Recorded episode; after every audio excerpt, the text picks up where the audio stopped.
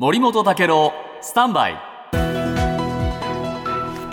長官読み比べです、今日の毎日新聞ですけれどもトラックの高速道でのお最高速度80キロを緩和するってことが検討されるっていう話です、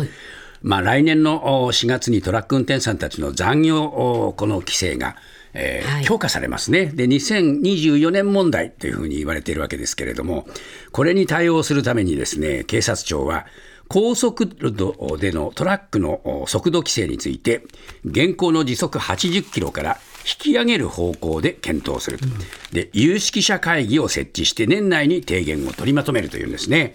で、これね、何も対策を講じないとですね、えー24年度に14%、30年度には34%の輸送不足が、えー生じてしまうという、これ結構深刻なんですね。だからまあ、スピードを上げて効率化しようと、まあこういう話なんですが、えー中型、大型のトラックというのはブレーキかけますとね、それから停止するまでの制御時間が長くかかるわけですね。だから今までは、あーその危ないからっていうんで、こ最高速度が抑えられてきて、ずーっとこれね、変わってなかったんです。はいしかしもうね、えーこれ、高速道での大型貨物の人身事故、えー11年には、えーこれね、1313件、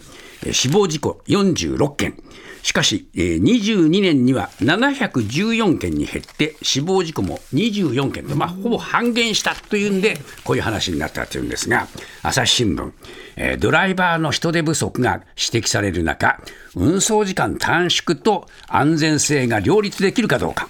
えーこれね、労働組合からもね、えー懸念の声が出てるというんですが、えー警察庁の長官はですね、やっぱりね、自分たちで決めるのなかなか難しい。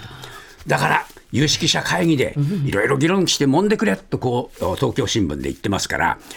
この責任結構重大だと思いますね。